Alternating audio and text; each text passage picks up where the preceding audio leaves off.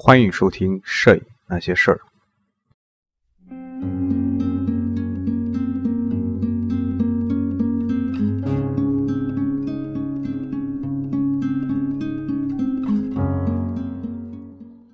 各位影友，大家好，欢迎收听《摄影那些事儿》，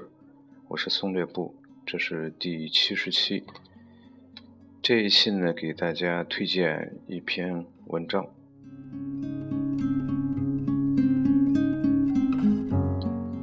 这篇文章呢，选自一本书，这本书呢也推荐给大家。这本书的名字呢叫做《阅读摄影》，是由浙江摄影出版社出版。作者呢叫做郭立新，郭立新呢是我国台湾的一位著名的呃影像媒体评论家，也是一位学者。早年呢曾经在英国留学啊。现在呢是台湾政治大学传播学院的教授，那么他的这个最新的一本著作吧，这本书呢是去年双十二在淘宝买的，当时搞活动也是价格非常的便宜啊，呃，整个书是论文集啊，论文集的形式，文章还是非常不错的，推荐给大家看一看。那么今天呢，给大家呃推荐一篇文章。这篇文章呢，在这本书当中，在前半部分啊，文章的名字呢叫《论地景摄影》。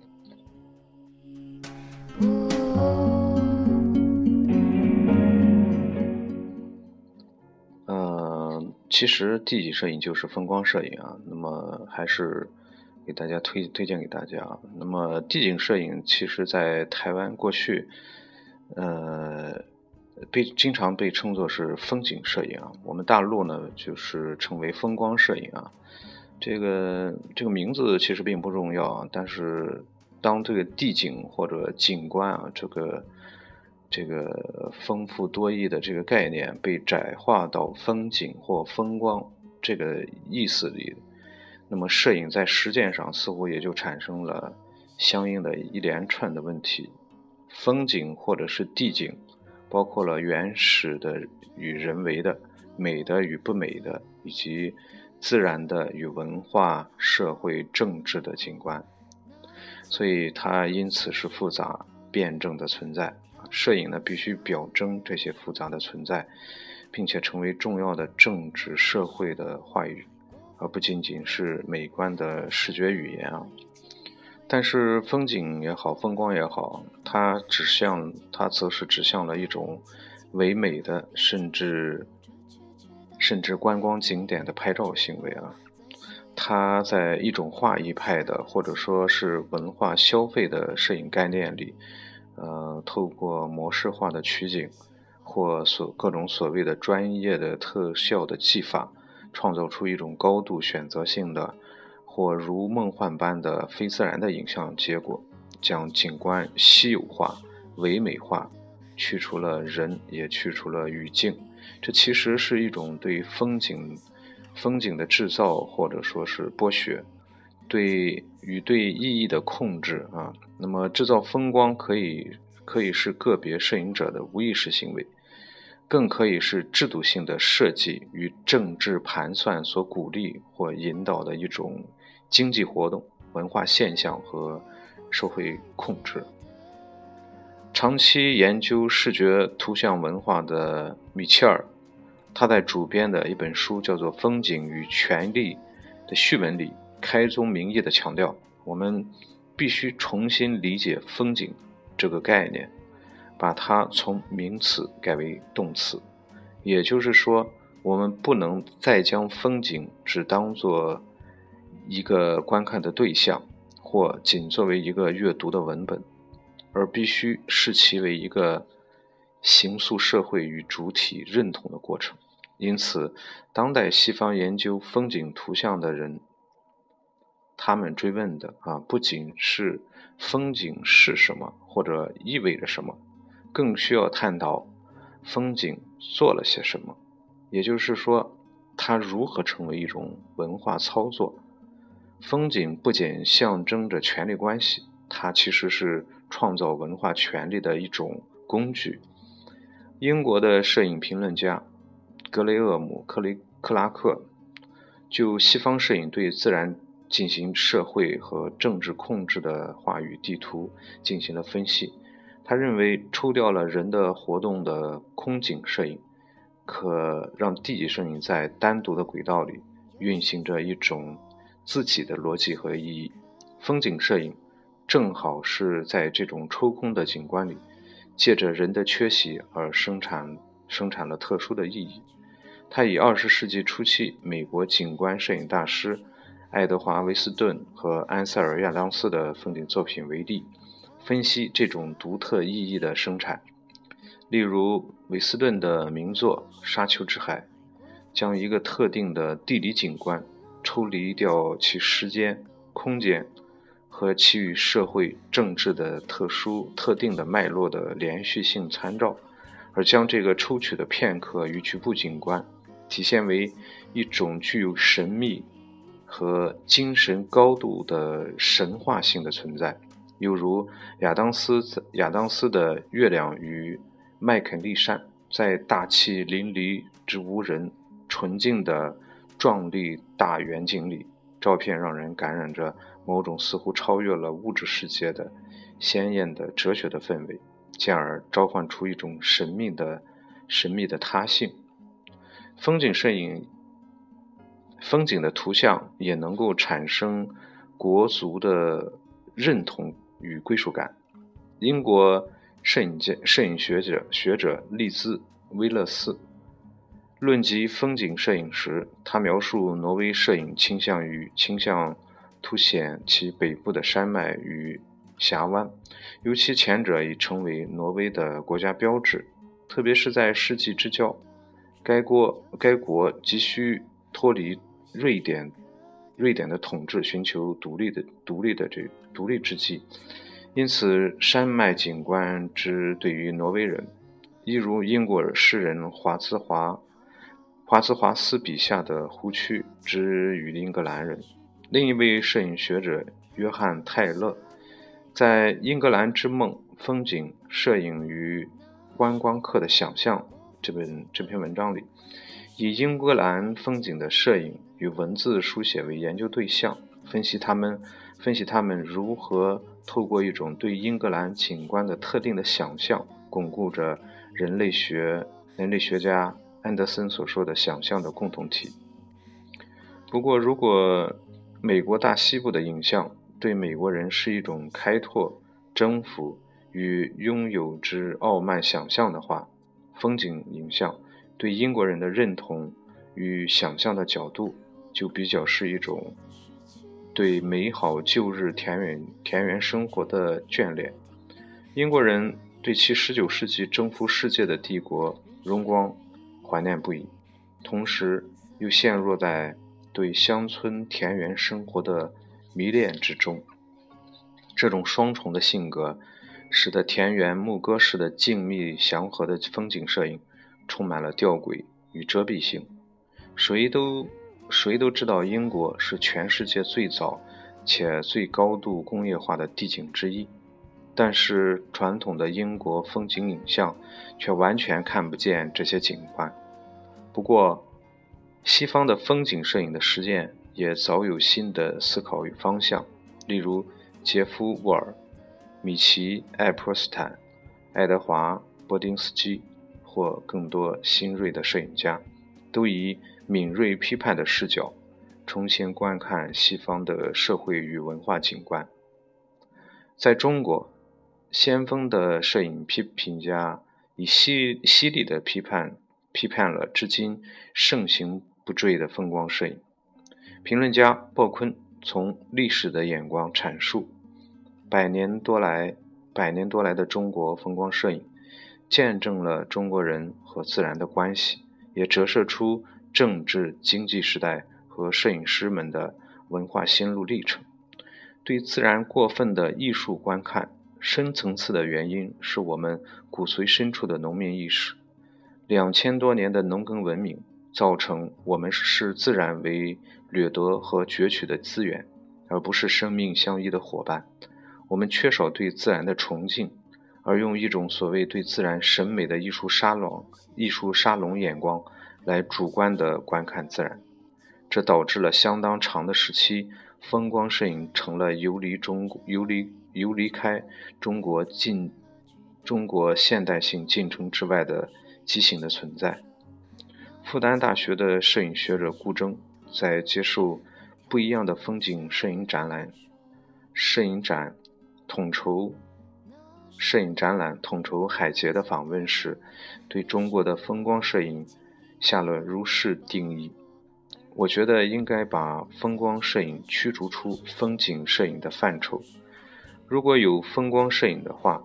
从此就让这些风光摄影进入到。另一个自娱自乐、不关注现实、糖水的，甚至是错误的引领摄影家把对现实的关注视线拉开的范畴里，让摄影家离开当下这么急碎变化的空间去做无所事事的拍摄，这就叫做风光摄影。海杰则在被挟持的风景里尖锐的拆解。代表风景摄影主体的中国摄影金像奖的机制操作下的国家隐喻。他说：“这种微妙的群体结构组成，让风景在权力的挟持下完美无瑕、云蒸霞蔚、物华天泽，最终成为模范山水。而恰恰是在不动声色的风景摄影上。”承载了社会和谐的隐喻功能，美好的风景表示了国家的祥和和美好，人民生活幸福乐业，风景这边独好。从这个层面上来讲，风景摄影已变成了一种各种摄影家协会操盘下的国家行为。相对于这种，相对于这样的风光摄影。中国当代创作力旺盛的不一样的风景摄影，百花齐放，在影像中展示了新一代摄影家们深刻观看中国当代之政治、社会、文化的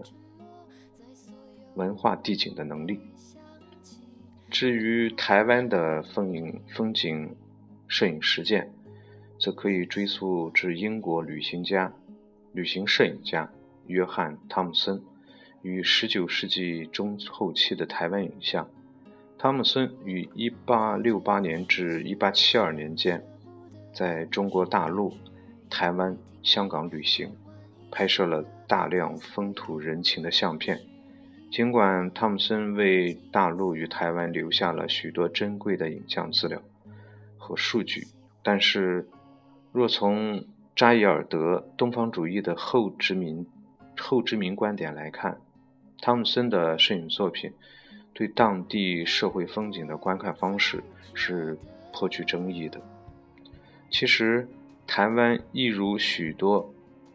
科技后进的非西方社会，无奈的必须透过东西方帝国殖民者的眼睛与相机，取得最早的影像记录。汤姆森之外。日本殖民时期的人类学摄影家和为日本官方记录在台施政成果的相片里，也都呈现过台湾的风景名胜。被台湾汉族人类学者推崇的鸟居龙藏，即是最有名的例子。民俗文化工作者刘环月亦从1935年日本殖民。日本殖民政府在台湾、在台北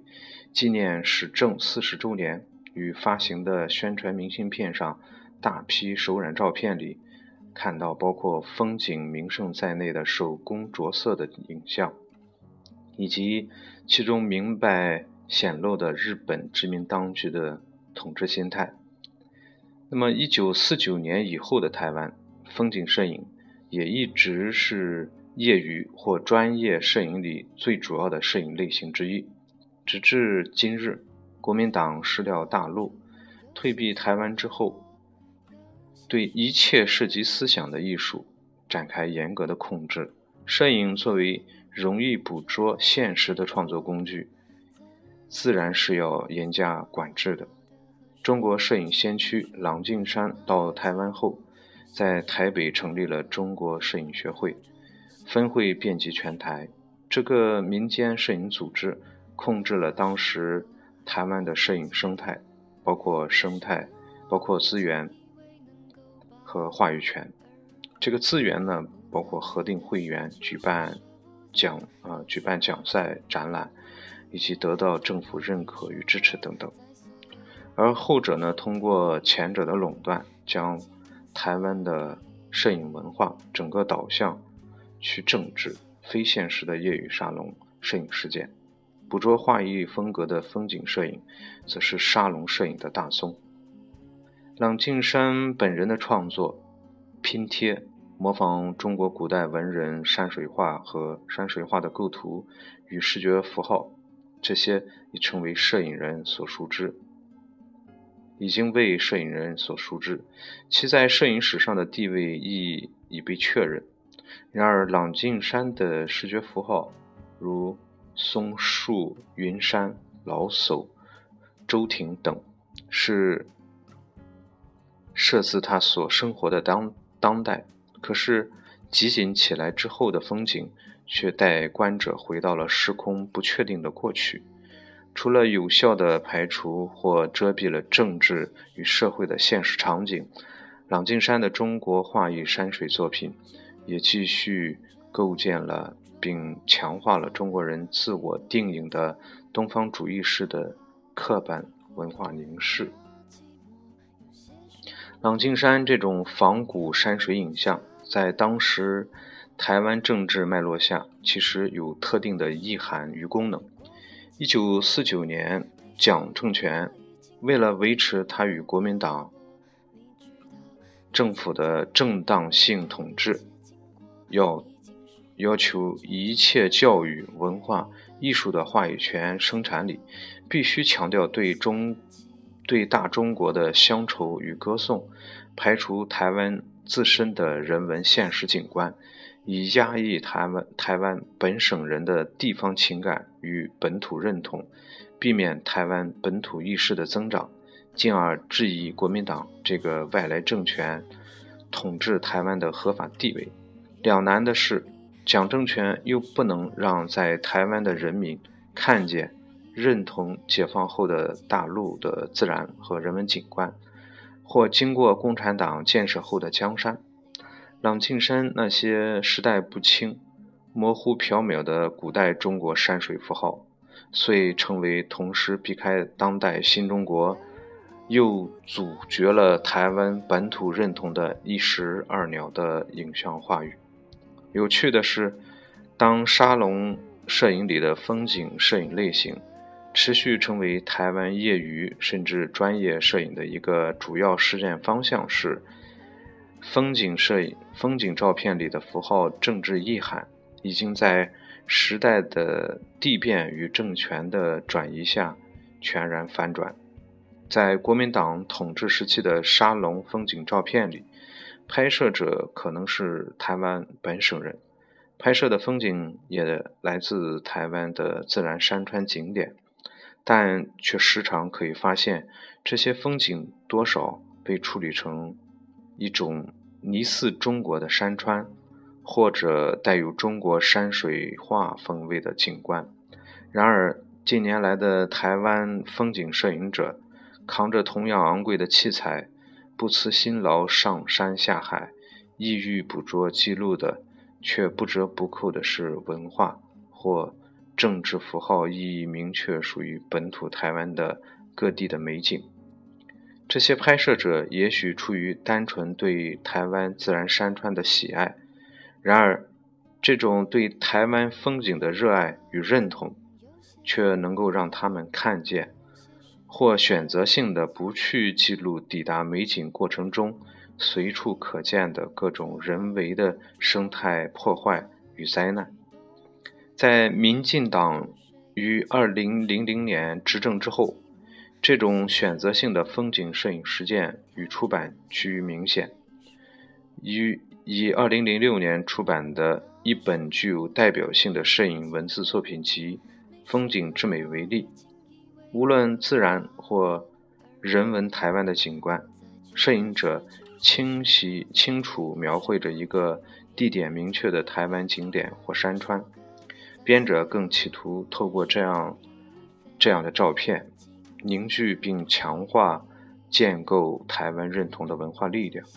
如果注意到这本书的出版者是群策会李登辉学校的话，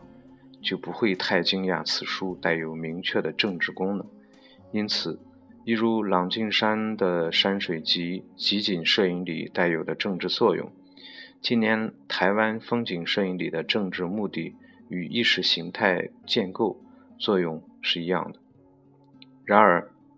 台湾近年的一些杰出的摄影家对台湾社会文化地景影像的创作也不敢忍、不甘落后。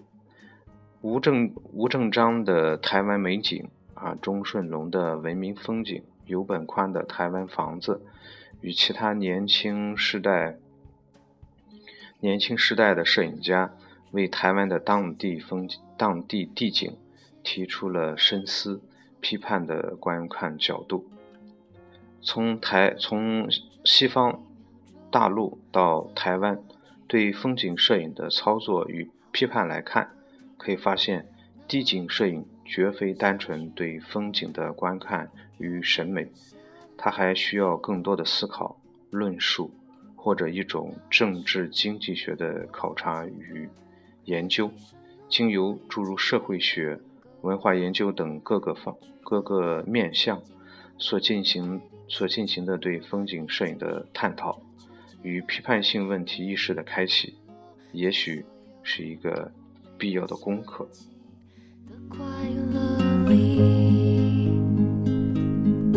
我最喜欢你。这篇文章就结束了啊，在这篇文章中，其实提到这个地景摄影啊，就是我们中国的这个就是风景啊，我们说的风风光啊，也也被称作是风景。当然，实际上实际上就是这个呃风光摄影与风景摄影呢，嗯，它还是还是有区别的啊。就说这个范畴上来说啊，我个人的理解，风景摄影，它它的范围要更大一些，它应该是包括风光摄影。呃，那么这篇文章呢，它提到了，就说它简单的介绍了一些，呃，台湾本地的风景摄影的一些状况，然后就是整个呃大陆也好，还是国际的也好，对这个包括嗯大陆的几个学者。顾铮啊，海杰啊，还有这个包括老师对风光摄影的认同啊、认识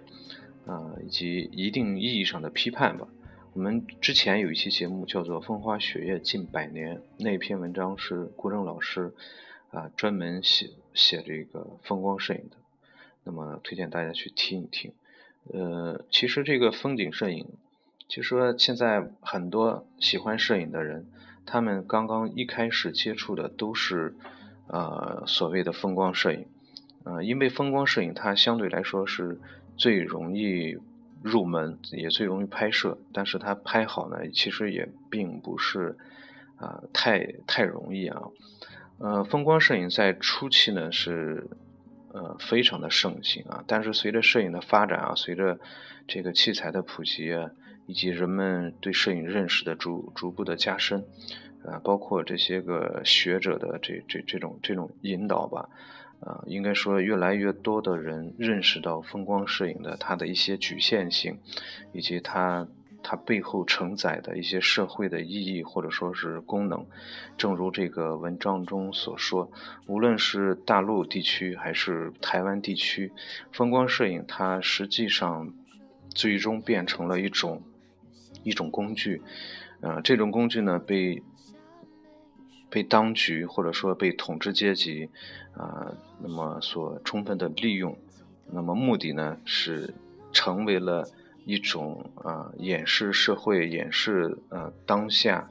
呃，那么一种一种一种文化的形式吧，所以。所以在无论大陆也好，还是台湾也好，我们主流的，就像海杰说的，主流的这个各种摄影家协会，他们所推行的这种摄影的话，还是还是这个风光摄影，顶多就是穿插的一些所谓的这个民俗民俗类的照片啊。那么也也有他，那么他的这种这种引导方式呢，就导致很多很多学习摄影的人认为，摄影就是应该拍风光，就是应该拍。啊，这个一些所谓的民俗活动吧，所以就造成了包括各种大型的展览，那么国家级的也好，还是地市级的也好，啊，包括一些呃摄影杂志、摄影网站所搞的这种摄影比赛也好，那么他们的主流的这种这种呃这种趋势呢，还是风光。风光类的比较多一些，风光沙龙的作品比较多一些，所以就导致很多人认为摄影就应该去拍摄风光，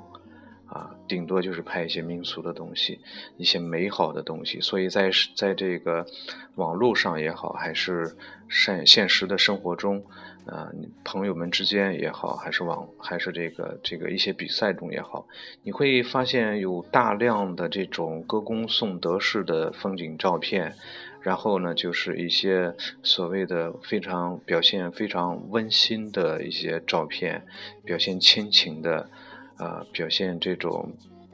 和谐的这种和谐社会的这种照片。而而真正的那种具有人文关怀的情节的这种纪实摄影风格的这种照片呢，却是非常少，或者说他们更加啊难登上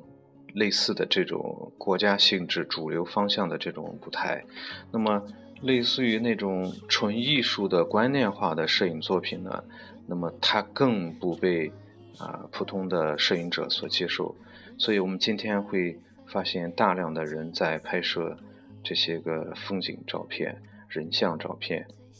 以及一些啊民俗照片等等。那么也希望大家通过这一篇文章，对风光摄影、对风景摄影呢有一个有一个不太一样的认识吧。那么希望每一个摄影人，不光是对风景摄影，应该说对人像。对纪实摄影，对每一个摄影的门类都有一个充分的认识和理解，有自己的思考，有自己的理解，这样你才能够真正的去理解摄影。好，这期节目到这里，下期节目再见。